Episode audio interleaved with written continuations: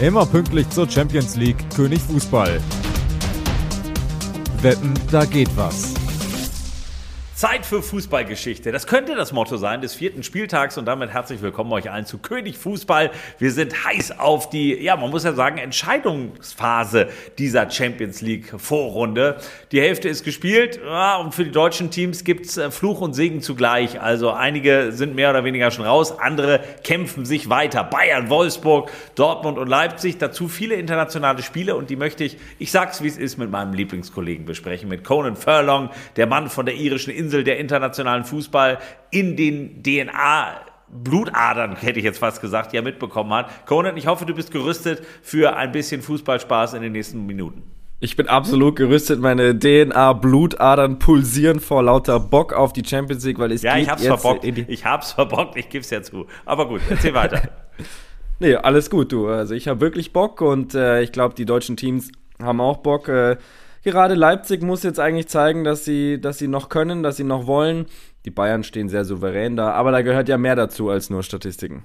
Definitiv. Wir starten mal mit dem Mittwoch. Und wie erwähnt, wir machen ja die Mischung aus ein paar Quoten, die wir euch mit an die Hand geben, damit ihr auch ein paar Euro jetzt in der Vorweihnachtszeit, kann man fast schon sagen, nach Zeitumstellung und Co. geht's jetzt also ans Eingemachte, damit ihr auch da erfolgreich seid und eben viele Informationen. Das ist unser Portfolio für die nächsten Minuten. Schauen wir mal auf den Mittwoch. Erstmal, bevor wir über die Deutschen reden, Mailand gegen Porto. Nicht schlecht. Real gegen Donetsk. Auch nicht schlecht. Dann Man City gegen Brügge.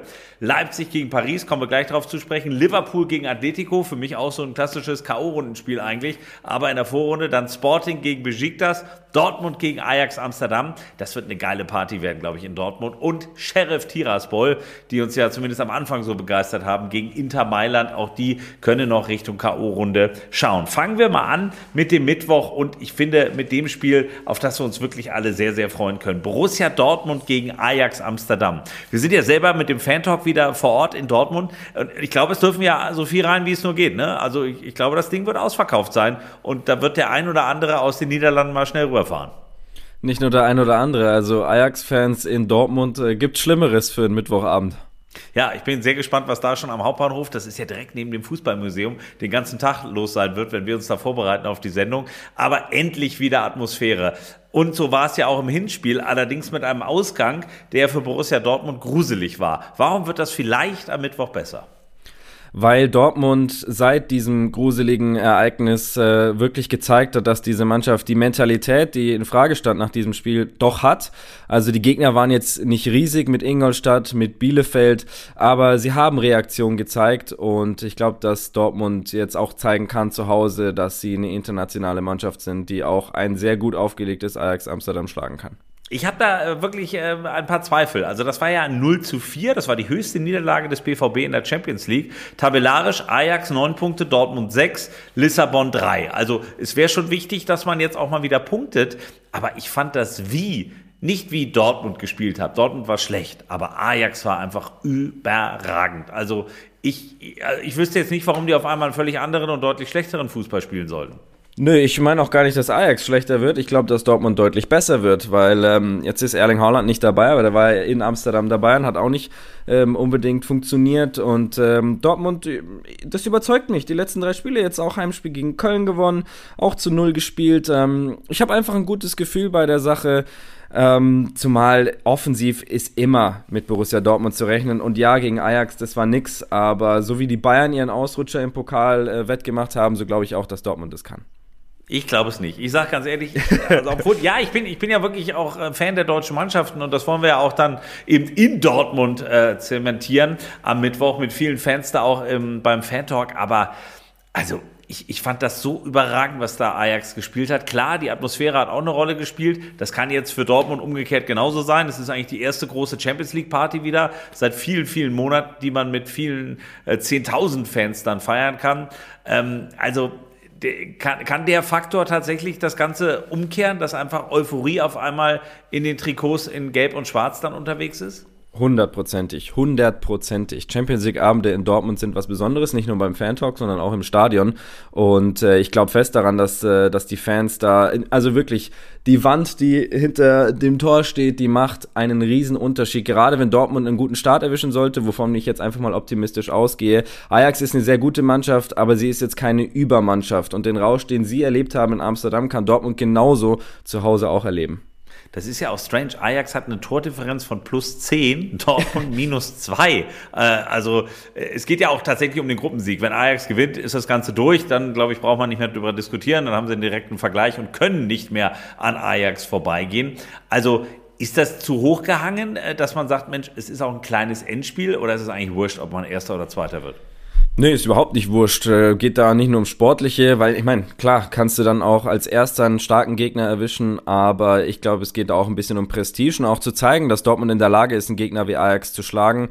Ähm, und von daher ist das total wichtig, weil sonst gerätst du natürlich schnell unter Druck, wenn jetzt zum Beispiel Sporting Besiktas schlagen sollte und äh, Dortmund verliert gegen Ajax, dann hast du zwei Mannschaften mit sechs Punkten, dann wird's richtig knackig. Ähm, deswegen ist dieses Spiel absolut wichtig.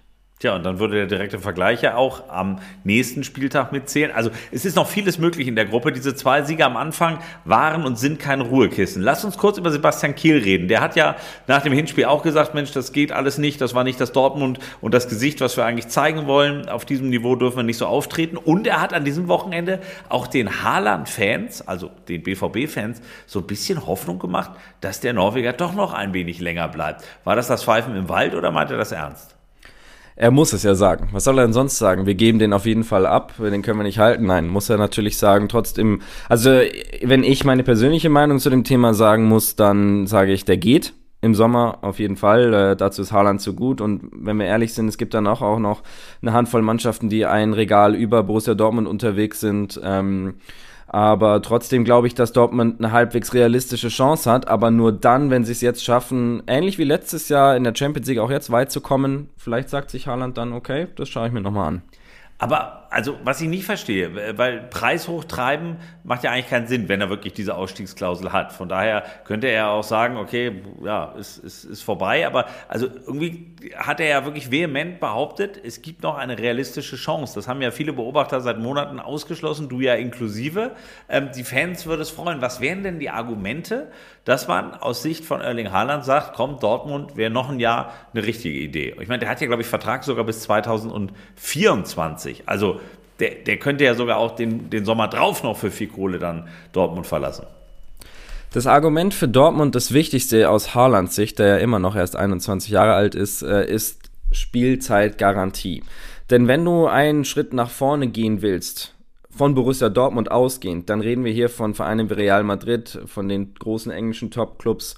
Und äh, da ist Spielzeit nie garantiert, nicht mal für Erling Haaland, denn da hast du definitiv irgendeinen Konkurrenten, der genauso die Qualität hat wie du 90 äh, Minuten bei einem Topclub zu spielen. Und bei Dortmund gibt es diese Konkurrenz nicht. Bei Dortmund hat er diesen speziellen Status. Und es gab genug Beispiele, wo der Wechsel zu einem großen Verein nicht so gut geklappt hat. Ich nehme jetzt mal Luka Jovic. Was der für, bei Frankfurt damals gespielt hat, war unglaublich. Das war Weltklasse-Niveau teilweise. Ist zu Real Madrid gegangen und da ist, hat nichts funktioniert. Und ich glaube, dieser Lage ist sich das, das Haaland-Lager auch bewusst.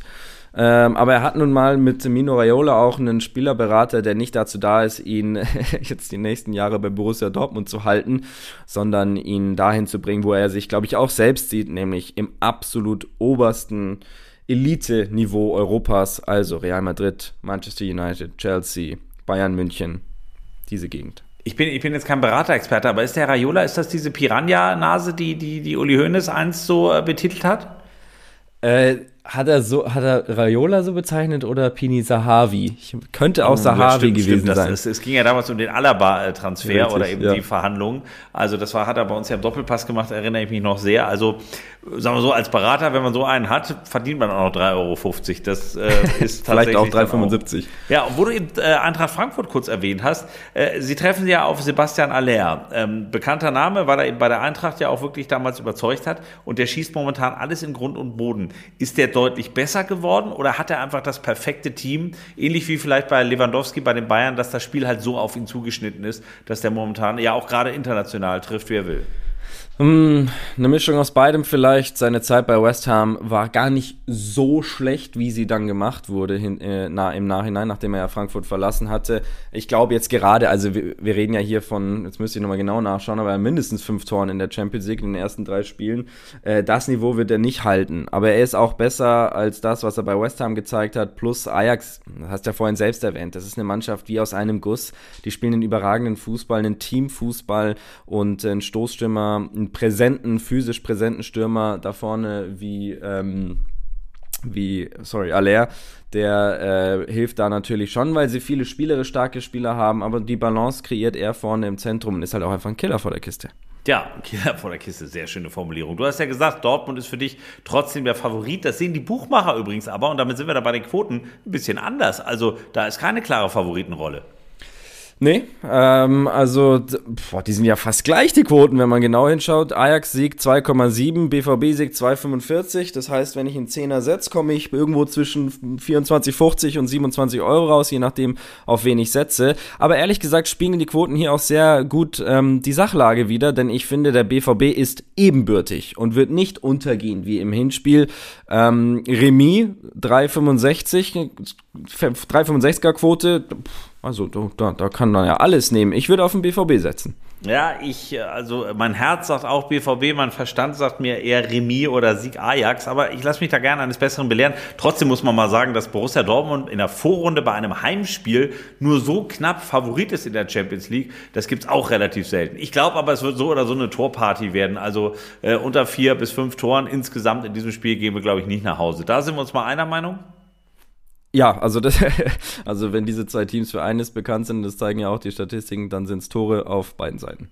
Sehr gut. Dann kommen wir zum anderen Team, das am Mittwoch aus deutscher Sicht spielt, nämlich Leipzig gegen Paris Saint-Germain. Also wieder ein super Duell. Nun gab es ja das auch vor wenigen Wochen, als man in Paris ja lange Zeit eigentlich gut mit dabei war. Nur die Tabelle, uah, das ist ja wirklich gruselig. Äh, Leipzig ist Tabellenletzter in dieser Gruppe A mit null Punkten. Brügge hat vier, Man City sechs, äh, Paris sieben. Also äh, man hat jetzt noch drei Spiele, also in der Theorie geht noch was. Aber ich glaube nicht mehr dran. Oder, oder dürfen wir, mach mir Hoffnung, mach mir Hoffnung, dass die Leipziger noch was reißen können.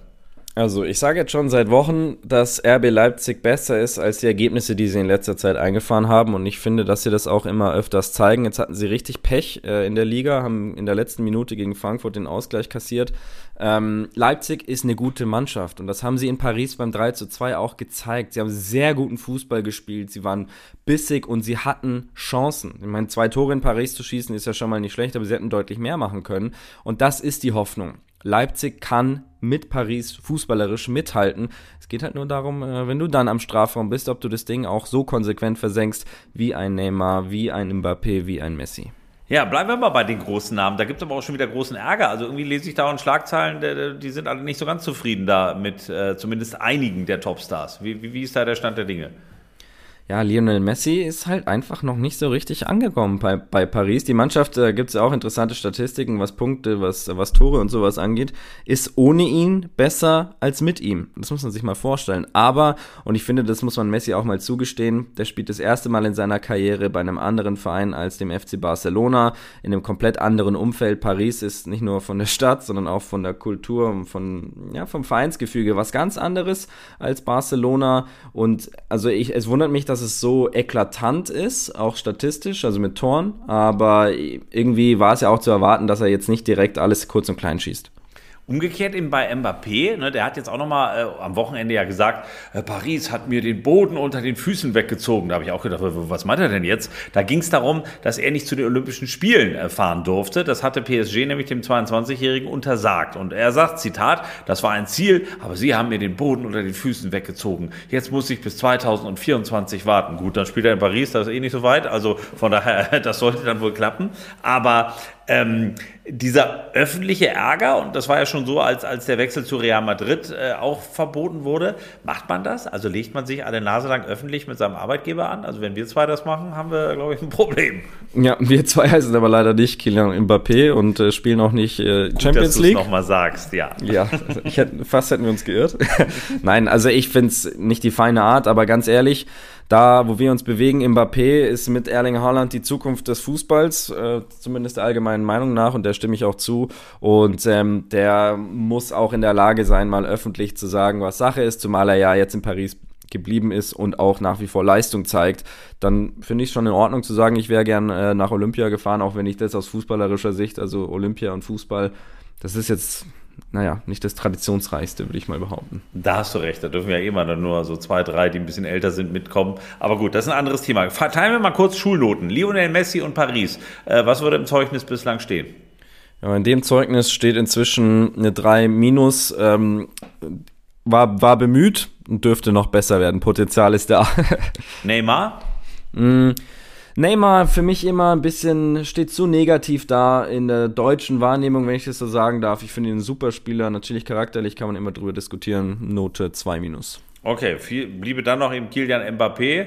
Äh, also sagen wir so, er ist im Mündlichen sehr stark, würde man in der Schule sagen. Äh, er meldet sich oft zu Wort. Ähm, das gibt ja schon mal einen Pluspunkt. Aber was das Schriftliche angeht, in dem Fall dann auf der grünen Wiese, was, was verteilen wir da für eine Note?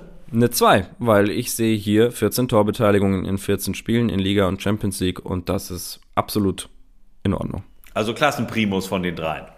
Von den dreien ja. Gut, dann ist es ja nur auch ein Festtag eigentlich für alle Leipziger Fans im Stadion. Nochmal, also die drei dann spielen zu sehen. Äh, man spielt Mittwochabend, 21 Uhr zu Hause. Das Stadion wird auch voll sein und man sieht vielleicht die personell von den Namen her attraktivste ähm, Mannschaft der Welt momentan. Äh, wie sieht das bei den Quoten aus? Wer, wer ist da Favorit? Wahrscheinlich ja Paris Haus hoch. Oder, oder gibt es auch ein paar RB-Fans? Nee, schau. Also, Sieg RB 3,55, das heißt, ihr kriegt das dreieinhalbfache auf meine 10 Euro, ergo 35 Euro. Und Sieg PSG äh, sind gut äh, 20 Euro aus meinem Zehner. Und äh, ehrlich gesagt, wenn wir jetzt so, wie wir reden, ähm, auf die Quoten schauen würden, hätten wir wahrscheinlich gedacht, dass da RB irgendwie eine 6er Siegesquote hat. Und so ist es nicht. RB hat absolut realistische Chancen, hier was zu holen. Das heißt, jeder, der es am Mittwochabend mit Leipzig hält, kann guten Gewissens auf Leipzig setzen. Okay, und was ja auch interessant ist bei den Quoten, also wenn ich einen Zehner setzen würde, und zwar eine Mannschaft wird gewinnen, Paris oder Leipzig, also ich sage auf keinen Fall wird es ein Unentschieden, sondern eine der beiden Mannschaften wird gewinnen, habe ich auf jeden Fall ein Plus. Das ist ja auch mal ganz interessant zu wissen. Also weil das Doppelte kriege ich mindestens schon mehr als das Doppelte beim Paris-Sieg und wenn dann Leipzig-Sieg rauskommt, gut, habe ich auch keinen Verlust, wenn ich die beiden Wetten zusammen machen würde. Finde ich auch mal ganz attraktiv. Ähm, und wenn man äh, auf äh, mehr als dreieinhalb Tore, das sind ja dann also mindestens vier Tore setzt, dann kann man, glaube ich, für einen Zehner sogar 23 draus machen. Bei den Offensivreihen auch jetzt kein so wahnsinnig unrealistisches Szenario, oder? Das will ich auch mal behaupten, ja. Also ich meine, wir reden hier von äh, zwei offensiv ausgerichteten Mannschaften. Paris hat unglaubliche Namen und Leipzig eine sehr gut harmonierende Offensive. Da ist es durchaus realistisch, ja. Gut, dann kommen wir mal zum Dienstag. Also bei den Mittwochsspielen äh, kurz nochmal deine England-Expertise äh, rausgeholt. Klar, wir schauen einmal auf deinen Lieblingsverein von der Aussprache her, auf Liverpool. Ich, ich lerne ja dazu von dir. Die spielen gegen Atletico, finde ich auch ein tolles Spiel. Ist auch das Gipfeltreffen in der Gruppe B. Neun Punkte Liverpool, Atletico vier Punkte. Gibt es Zweifel, dass der Heimsieg nicht realisiert werden kann für Jürgen Klopp? Ja, weil der Gegner Atletico heißt. Und der Gegner Atletico ist immer in der Lage, äh, auch in der Anfield Road zu gewinnen. Das haben sie äh, vor, glaube zwei Jahren war es auch geschafft in der K.O.-Phase. Atletico habe ich immer einen riesen Respekt vor. Und äh, auch das Hinspiel hat Liverpool sehr gut begonnen und dann wurde es hinten raus ähm, nochmal richtig knapp. Am Ende 3-2 gewonnen. Also äh, Liverpool leichter Favorit, aber da darfst du dir nie sicher sein. War das nicht so, dass Liverpool sogar zurücklag? 2-2-0 oder? Nee, Quatsch, die führten 2-0, dann 2-2 und dann 3-2, ne? Irgendwie so. Also es war auch ein wildes Hin und Her. War ein total wildes Spiel. Es hätte mehrere Elfmeter geben können. Am Ende hat der äh, Elfmeter von Salah äh, das 3 2 gebracht, richtig. Gut, also Man City gegen Brügge, glaube ich, ist dann eher eine Favoritensache. Das ist ja auch in der Leipzig-Gruppe. Schauen wir also auf den Dienstag und fangen wir an, bevor wir gleich über die Bayern reden. Ach komm, wir reden gleich über die Bayern. Hier Wolfsburg machen wir gleich, aber die Bayern haben ja nun wirklich viele Schlagzeilen gebracht in der letzten Woche nach diesem 0 zu 5. Nun hat man gegen Union Berlin irgendwie wieder einen souveränen Auftritt hingelegt oder, oder, oder gibt es was zu mäkeln aus deiner Sicht? Also das, ich finde, das schließt einander nicht aus. Es war souverän und trotzdem gibt es was zu mäkeln. Zwei Gegentore, okay. Kann man jetzt sagen, ey, 5-2, worüber müssen wir hier reden? Aber ein Problem, das die Bayern immer wieder haben, ist ähm, tiefe Bälle des Gegners, also wenn der Gegner kontert und da ist Union ja eine sehr gute Mannschaft, ähm, das verteidigen sie einfach nicht sauber. Das haben wir auch im Hinspiel übrigens gegen Benfica Lissabon, gegen die sie ja jetzt auch wieder antreten, auch gesehen. Benfica hätte leicht führen können, bevor die Bayern auf äh, aufgezogen haben und in kürzester Zeit vier Tore gemacht haben. Also das ist ein Problem. Äh, und es ist egal, wer da hinten steht, ob es jetzt Süle, Hernandez oder andere sind, das immer wieder auftritt. Und äh, ich glaube, dass Julian Nagelsmann jetzt, wo er wieder zurückkehren darf, ähm, dass das eine der ersten Dinge sein wird, auf, äh, auf die er schaut und die er verbessern will. Ist er wieder dabei? Also äh, Küche vorbei, jetzt geht's ins Stadion? Also soweit ich weiß, dürfte er wieder dabei sein. Dino Topmüller hat seine Aufgabe am Ende recht ordentlich erledigt. Okay, gut, ja, weil das, er hat es ja schon mal angekündigt und dann, dann klappt es ja doch nicht. Aber gut, das werden wir bis Dienstagabend dann auch geklärt haben. Alle Infos dazu natürlich auch auf sport1.de und in der kostenlosen App. Aber lass uns über die Bayern in der Champions League reden, bevor wir nochmal über auch dieses 0 zu 5 plaudern. Neun Punkte, Tordifferenz plus 12, Hinspiel 4-0 gewonnen. Man hat wirklich den Eindruck, Vorrunde ist bei Bayern ein Durchlauferhitzer. Da kommen die niemals in Gefahr. Und nochmal, Barcelona ist ja auch in der Gruppe, aber die haben ganz andere Sorgen derzeit. Ja, also da genau darauf wollte ich hinaus. Also klar ist das überragend, was die Bayern da machen. Da gibt es nichts zu diskutieren. Also 12 zu 0 Tore, 9 Punkte, perfekt. Also im wahrsten Sinne perfekt. Aber Barcelona ist steht zwar natürlich als Riesenname in dieser Gruppe, ist aber, was die Mannschaft angeht, so weit davon entfernt. Jetzt haben sie wieder einen Trainer entlassen. Kuman ist ja weg. Wahrscheinlich wird dann Xavi sein Nachfolger. Äh, und Benfica ist eine gute Mannschaft. Das haben wir auch gesehen im Hinspiel. Aber mei, das ist easy cruising für Bayern. Erst ab der K.O.-Runde wird es dann wirklich ähm, heiß. Stell, ich stelle mal eine heiße These auf, weil ich, ich wirklich die Bayern, klar, wollen wir auch am, am Dienstag unterstützen und sie sind das Aushängeschild des deutschen Fußballs. Und trotzdem habe ich mich über die Niederlage im Pokal gefreut. Nicht, weil ich die Bayern doof finde, sondern weil mir der Glaube an den Fußball zurückgeschenkt wurde. Weil ich mag ja nicht Spiele, wo vorher schon klar ist, wie es ausgeht. Das ist irgendwie langweilig. Und dafür habe ich den Fußball auch in den letzten Monaten oft verdammt, weil wenn es nur um die Höhe geht, selbst in der Königsklasse, wie die Bayern gewinnen, dann, dann, dann also erzeugt das ja auch, ich meine, wir leben hier in München, auch hier vor Ort überhaupt keine Emotionen mehr. Es ist also, sagen wir, vor so einem Halbfinale gegen Real oder gegen Liverpool interessiert sich der gemeine Bayern-Fan auch für seinen Verein, klar, aber er wird nicht emotionalisiert, weil es halt völlig normal ist, dass sie durchmarschieren. Und auf einmal gab es halt mal einen Abend, wo eben was Ungewöhnliches passiert, was aber Teil des Fußballs ist für meinen Begriff. Und dass das wieder mal passiert ist, da habe ich wirklich Hosianna und Halleluja gerufen, weil ich dachte mir, endlich mal wieder so ein Abend, wo, wo wirklich ja einfach die Schönheit des Spiels im Vordergrund steht und eine Mannschaft, die sich in einen Rausch spielt, kann jeden schlagen und auch mal den FC Bayern. Ich finde, äh, das ist keine Anklage an die Münchner, aber ein Kompliment an die Schönheit des Spiels. Verstehst du, was ich sage, oder denkst du gerade, der alte Mann labert nur Scheiß? Irgendwo dazwischen. Boah, Frechheit. Also ich muss sagen, ich verstehe, äh, was du, was du meinst. Natürlich. Ähm, ich bin ja auch jemand, der oft und gerne in die Premier League schaut, eigentlich jedes Wochenende. Und da geht es ja ganz anders zu.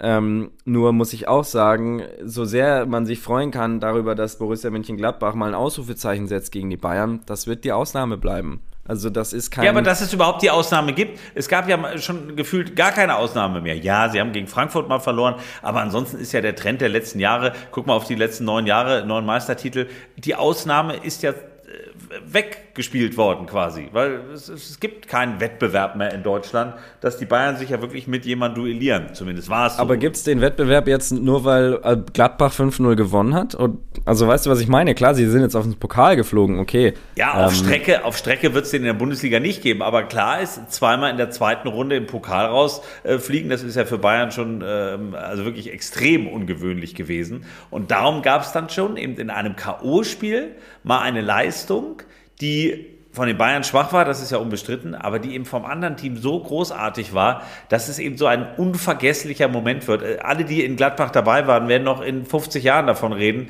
wie sie damals im Pokal die Bayern 5-0 geschlagen haben und die höchste Niederlage ihnen zugefügt haben. Also ich bin da eher bei der Freude, dass einfach wirklich der Fußball mal wieder, ja, uns allen unvergessliche Momente geschenkt hat, die keiner erwartet hat. Und das ist das, warum ich diesen Sport eigentlich so mag. Ja, da stimme ich dir 100% zu. Der Moment war unglaublich und äh, da kann man sich immer noch drüber freuen, egal mit wem man es hält, weil das war was Besonderes.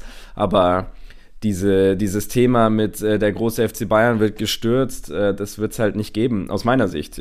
Ich lasse mich gerne eines Besseren belehren, aber ich glaube nicht dran und das Unionsspiel spricht ja zumindest kurzfristig dafür. Na gut, aber ein bisschen Quatsch ist es ja schon, weil sie sind ja gestürzt. Sie sind aus einem Wettbewerb raus. Genau, also es ist eben nicht so eine Momentaufnahme wie die Frankfurt-Niederlage. Bei der Bundesliga, ja, da wird es schwierig. Ich meine, vielleicht hat Dortmund in diesem Jahr wirklich die Chance, sie sind ja nicht weit weg, ähm, da noch was zu machen. Aber international in der Champions League bislang ist es ja eben wieder der Einbahnstraßenfußball, den wir ja auch gerne uns angucken dann. Ne? Also in der Champions League sind wir, glaube ich, alle auch für die deutschen Mannschaften und dementsprechend für die Bayern auch. Ja, nur leider können wir nicht beides haben. Spannende Liga und dann durchdampfen in Europa. Das ist schwer zu kombinieren. Außer, wie du sagst, Dortmund schafft es tatsächlich diese Saison dauerhaft ähm, mit dran zu bleiben. Habe ich noch so meine Zweifel. Aber wenn Haaland rechtzeitig wieder fit wird, dann kann das passieren.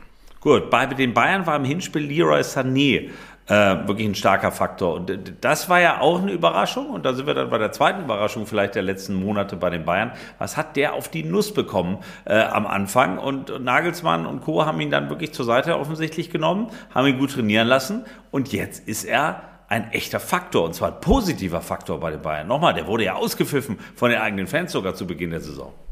Ja, er wurde ausgepfiffen für seine Körpersprache und das unterschätzt man. Ne? Also kein Verein gibt sage jetzt einfach mal 50 Millionen Euro für eine Körpersprache aus, sondern für eine sportliche Qualität, die er immer hatte. 45 waren es, Entschuldigung, bei Sané. Ähm, aber was nie unterschätzt werden darf, ist die Art und Weise, wie sich ein Spieler gibt. Und egal wie viele Tore du schießt, wenn du äh, ohne Power, ohne, ohne Gestik, ohne Kampf über den Platz dich schleppst, dann wirst du immer skeptisch gesehen werden. Und das Schöne bei Sané ist, aus meiner Sicht, dass er nicht nur jetzt die sportlichen Argumente liefert, ergo 15 Torbeteiligungen in 16 Spielen diese Saison, sondern dass er sich auch anders präsentiert. Er kämpft, er ist in den Zweikämpfen, er läuft an und zwar nicht alibimäßig, sondern richtig. Und deswegen spielt er auch von Anfang an und jetzt hat er sich tatsächlich ein bisschen äh, in Laune gespielt und sei es jetzt das Benfica-Spiel, ich fand ihn auch gegen Union super am Wochenende. Er ist jetzt der, den sie haben wollten und äh, das freut mich für ihn persönlich auch, dass er quasi beweisen konnte, dass er das immer noch drauf hat. Ja, und er, äh, er hat tatsächlich, also diese statistischen Daten, die, die am Anfang auch gegen ihn sprachen, ähm, die findet ja der gemeine Fußballfan im Stadion scheißegal. Also der guckt ja einfach auf den Platz und entweder er sieht da einen, der kämpft, rackert und dergleichen, ob der jetzt eine Zweikampfquote von 30, 35 oder 85 hat, das sieht er natürlich auch, aber da würde keiner nachgucken. Wir äh, Beobachter von außen holen da immer halt schnell die Zahlen raus und das finde ich, ja, das gibt ein ehrliches Urteil. Das gab es lange nicht ähm, von den Fans, weil sie halt nicht da waren und es wird immer wieder honoriert, wenn Leute kämpfen, dann sind sie auch schnell im Herzen der Fans und Leroy Sané ist auf einem guten Weg, dass er sich da wirklich reinspielen kann, nach ja jetzt eineinhalb Jahren, die nun wirklich äh, keine ganz große Party bislang bei ihm in München waren. Ja, ich glaube, was ihm jetzt noch fehlt, um wirklich äh, einer der Fanlieblinge zu sein, ist ein großer Moment in einem großen Spiel. Das ist ja, was man sagt, ein bisschen die Definition eines Spielers in einem Viertelfinale in der 75. das entscheidende Tor zu machen. Solche, solche Dinge, das hat er noch nicht machen können. Die Situation gab es noch nicht so richtig. Ähm, aber ich glaube, jetzt ist die Zeit für ihn zu zeigen, dass er das auch drauf hat. Ja, da bin ich bei dir, weil Lewandowski wurde das auch jahrelang vorgeworfen. Ne? Bei Ribery und Robben, da erinnern wir uns alle an solche Momente. Bei Lewandowski ist immer hier bei den ganz wichtigen Spielen, da taucht er ab. Äh, mittlerweile ist er Weltfußballer, also von daher ist er, glaube ich, über jeden Zweifel erhaben. Aber bin ich bei dir, Sané muss oder hat, bekommt sicherlich nochmal die Chance, in wirklich absoluten Hammerspielen dann eben auch zu zeigen, dass er der Unterschied sein kann. Unterschiedlich sicherlich auch die Quoten bei diesem Spiel. Bayern zu Hause gegen Benfica. Ich glaube, wenn ich da selbst einen Hunderter setze, setzen würde auf die Bayern, ein reicher Mann werde ich nicht. nee, dann würdest du 120 Euro kriegen, was natürlich eine Stange Geld ist, aber du hast ja auch 100 eingesetzt. Wer Kohle machen will, ähm, der setzt auf Benfica, weil dann kriegt er für einen Zehner 135 Euro, was natürlich unglaublich ist. Aber das spiegelt auch wieder, wie die nee, Lage nee, ist. Nee, nee, nee, nee. Entschuldigung, kann wenn ich, einen Hunderter, wenn ich einen Hunderter einsetze, kriege ich bei Benfica bei der Quote 13,5 1350. Ja, ich habe gesagt, wenn ich einen Zehner setze, Ach, einen Zehner. 135. Oh ja, stimmt, sorry, dann, dann nehme ich alles zurück. Ja, also da, also da kann man wirklich das Geld verdreizehnfachen. Selbst beim Unentschieden gibt es siebenfaches Geld, aber mir fehlt ein wenig die Fantasie, dass da äh, nicht die Bayern gewinnen, was ja, wie gesagt, auch wahrscheinlich sogar schon den Gruppensieg bedeuten würde. Ja, also ich glaube jetzt auch nicht dran, dass äh, Benfica äh, unbedingt das Spiel dominieren wird, aber ich erinnere nochmal an das Hinspiel. Äh, da, als es noch 0-0 stand, gab es zwei Top-Chancen. Manuel Neuer musste zeigen, warum er Manuel Neuer heißt. Ähm, und vielleicht wird Benfica diese Situationen oder höchstwahrscheinlich mit analysiert haben, die Gladbach kreiert hat, die Union kreiert hat, im Konter, im schnellen Gegenzug. Und das äh, und die Spieler dazu hat Benfica. Es kommt eher darauf an, wie lange können sie die Bayern vom eigenen Tor fernhalten. Das dürfte ja eher das Problem Problem sein. Ja, also es trifft der Tabellenzweite äh, auf den Tabellenersten in München. Sehr spannende Konstellation und auch Barcelona wird sicherlich hingucken, weil wenn Benfica wirklich was reißt, puh, dann wird es sehr, sehr schwierig auch für Barca da noch überhaupt ranzukommen. Gucken wir auf die vierte deutsche Mannschaft, auf den VfL Wolfsburg komische Saison bislang. Also man ist auf einmal jetzt Tabellenletzter in der Gruppe G, hat zwei Unentschieden und eine Niederlage. Lille mit zwei Punkten auch nur auf Platz drei und Sevilla mit drei Punkten auf dem zweiten Platz. Salzburg äh, ist momentan mit sieben Punkten ein bisschen enteilt und trotzdem ist es ja noch alles drin. Und jetzt auf einmal Florian Kofeld als neuer Trainer da. Der muss sich doch auch irgendwie eigentlich jeden Tag selber im Spiegel anschauen und sich denken, letzte Woche war ich noch arbeitslos und zack, jetzt bin ich in der Königsklasse.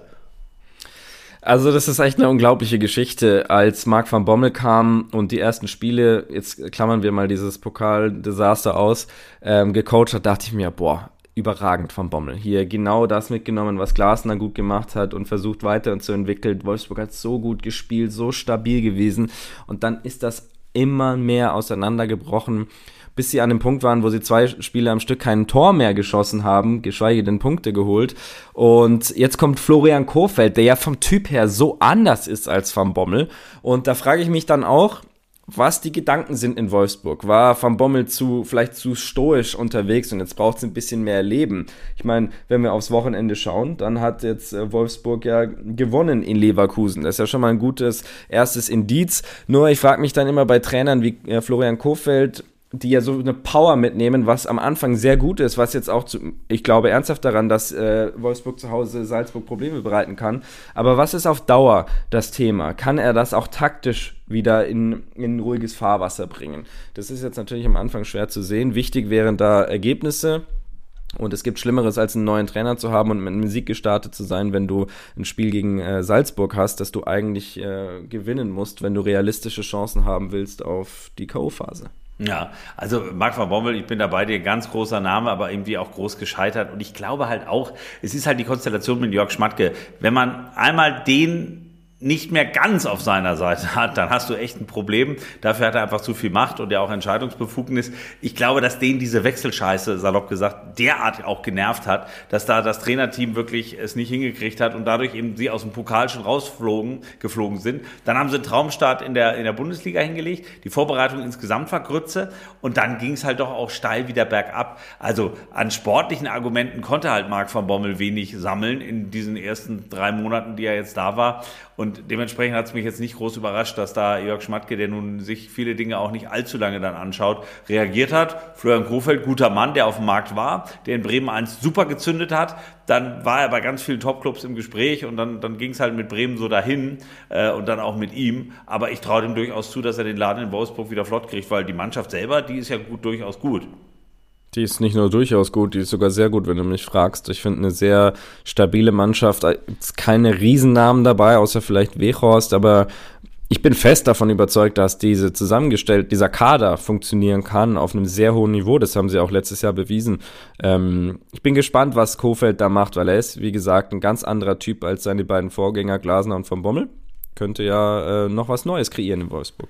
Ja, und wenn er tatsächlich diese Chance noch äh, nutzen kann, dass sie in die K.O.-Runde kommen und nochmal, da ist alles möglich. Drei Spiele noch, ein Punkt Rückstand zu Platz zwei. Jetzt spielt man gegen den Tabellenersten, dann wären man ja auch nur noch zwei Punkte dahinter vor den letzten beiden Partien. Also da kann noch was gehen und dementsprechend wäre dann Florian Kofeld natürlich auch sofort mit ganz viel Rückenwind bei diesem Job dabei. Mal gucken, was passiert. Ähm, müssen wir personell noch auf ein, zwei Personen gucken? Wahrscheinlich auf Karim Adeyemi wieder, ne? Der hat ja im Hinspiel uns auch begeistert.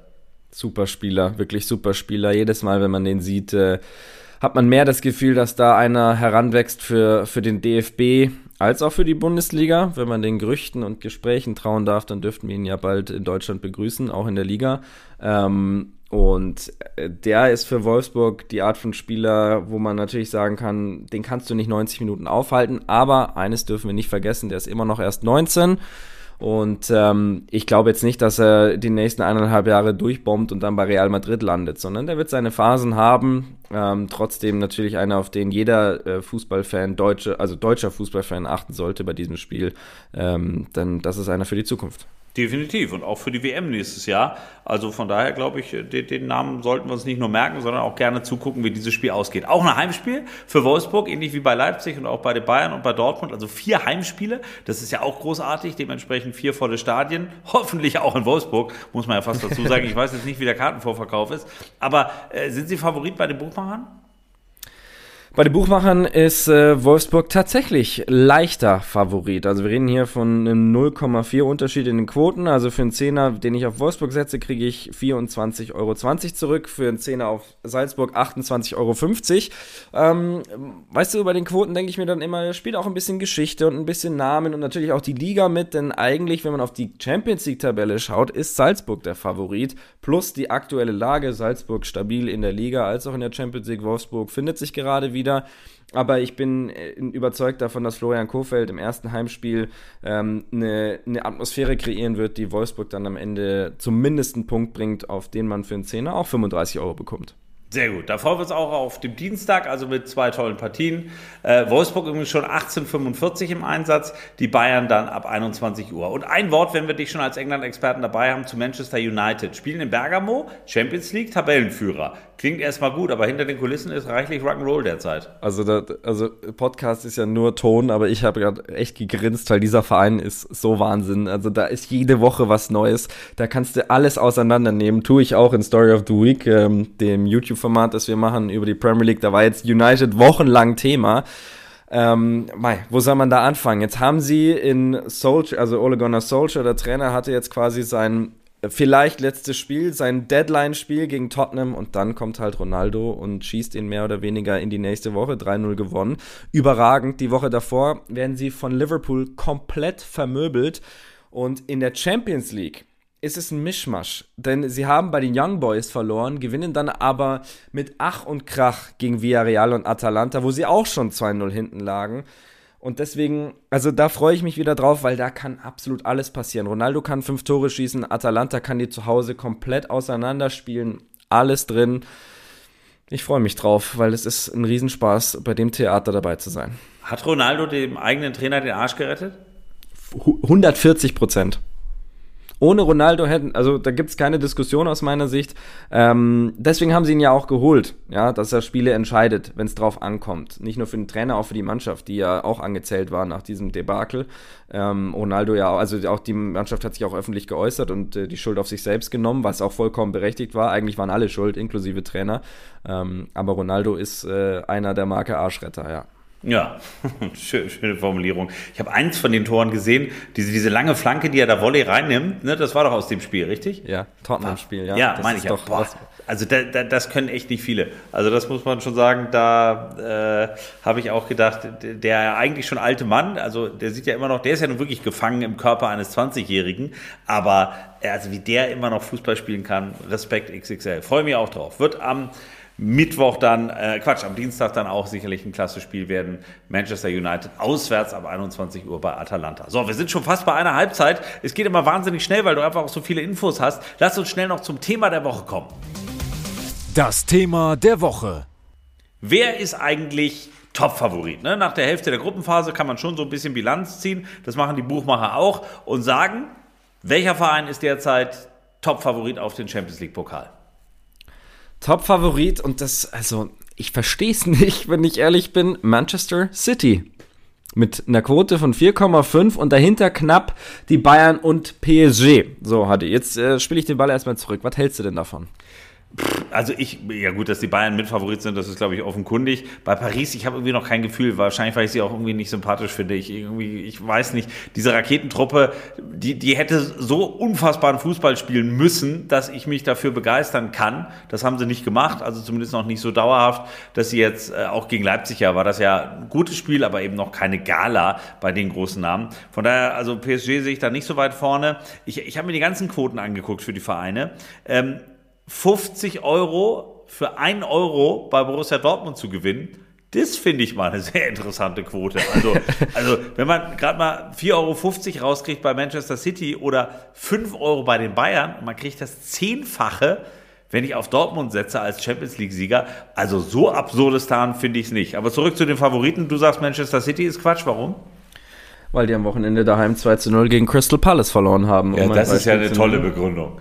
Ja, äh, nee, das ist die aktuelle Begründung äh, und das ist nicht das erste Mal, dass City dieses Jahr nicht überzeugt. Das heißt jetzt natürlich nicht, dass die jetzt in der Gruppenphase rausfliegen werden, überhaupt nicht. Nur ich wundere mich, dass sie der alleinige Top-Favorit sind. Da sehe ich die Bayern zum Beispiel stärker, wenn ich also, ehrlich bin. Also für dich sind die Bayern die äh, Top-Mannschaft ja, Europas? Ja, ja. Also die, die Bayern und Chelsea.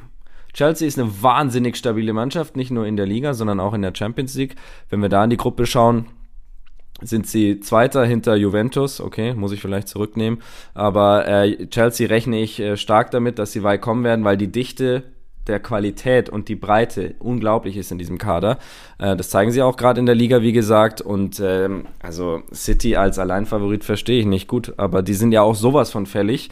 Ähm, vielleicht schafft Guardiola dann tatsächlich am Ende dieser Saison endlich mal den Henkelpott mit City zu recken. Ah. Aber jetzt muss ich mal äh, dir beispringen, weil du musst dich überhaupt nicht bei Chelsea rechtfertigen, weil nochmal, die spielen jetzt gegen Malmö, die haben null Punkte, also sie werden danach höchstwahrscheinlich neun Punkte haben. Juve spielt gegen Zenit, lass die auch gewinnen, dann sind beide mehr oder weniger durch, weil Zenit hat drei Pünktchen, Malmö null. Also ob sie dann Erster oder Zweiter sind in der Gruppe, ist eigentlich völlig Wurst. Der Titelverteidiger überzeugt mich auch und eben bei neunfachem Geld, also wenn ich 20 Euro jetzt zur Verfügung habe, würde ich einen Zehner auf Chelsea setzen und aus Gaudi einen Zehner auf Borussia Dortmund als Titelträger, weil also da kannst du ja richtig kassieren. Ich, irgendwie sind mir die Quoten auch ein bisschen zu niedrig bei Man City äh, und bei PSG. So überragend finde ich die bislang auch nicht. Nee, ich auch nicht. Und ähm, ich glaube tatsächlich, dass die Bayern dieses Jahr wieder eine sehr gute Chance haben, sehr weit zu kommen. Ja, das ist ja, ja gut, aber was ist denn das für eine These? Also ja, hier letztes Jahr gegen PSG rausgeflogen mit einer schwachen hast, Leistung. Ja, also komm. Aber was ist denn das für eine Aussage? Du hast ein Ja, du sagst Gefühl. ja, Dortmund ist, ist der Real. Also, da sage ich zum Beispiel, ich halte Dortmund nicht für realistisch als Sieger. Da könnten sie auch eine Quote von 4000 haben. Ja, gut, realistischer ist natürlich ein Bayern-Ding. Aber also die Aussage, die Bayern haben das Potenzial, in der Champions League weit zu kommen, die kannst du vor 20 Jahren getroffen haben und in 20 Jahren. Also, die ist ja, die, naja, okay. die ist ja nun also, wirklich zeitlos. Mein Punkt, okay, ja, ich verstehe, dass die Formulierung vielleicht ein bisschen. Ähm, komisch war. Aber was ich meine ist, die Bayern sind gegen jeden Gegner, den ich in dieser Liste sehe, der Favorit. Gut. Für mich. Das ist ein klares Statement. Das ist nicht immer der Fall gewesen. Das ist ein klares Statement und dementsprechend äh, würde ich sagen, machen wir jetzt auch Feierabend, weil äh, fast eine Dreiviertelstunde haben wir jetzt geplaudert. Es ist mir eine große Freude und Ehre, mit dir über die Champions League zu reden. Ich möchte das noch häufiger haben und ich hoffe, in deinem harten Terminkalender hast du noch ein bisschen Zeit für König Fußball. Natürlich, den finden wir immer wieder. Sehr gut. Dann wünsche ich euch auch eine schöne Champions League Woche. Vierte Runde. Lasst es richtig krachen. Macht wieder ein paar Fußballpartys, wenn ihr im Stadion seid. Wie gesagt, alles Heimspiele. Dann ähm, hoffe ich, dass ihr einen berauschenden Abend für euch auch finden werdet. Und damit schließt sich der Vorhang hinter König Fußball. Und wir sagen schön, dass ihr dabei wart.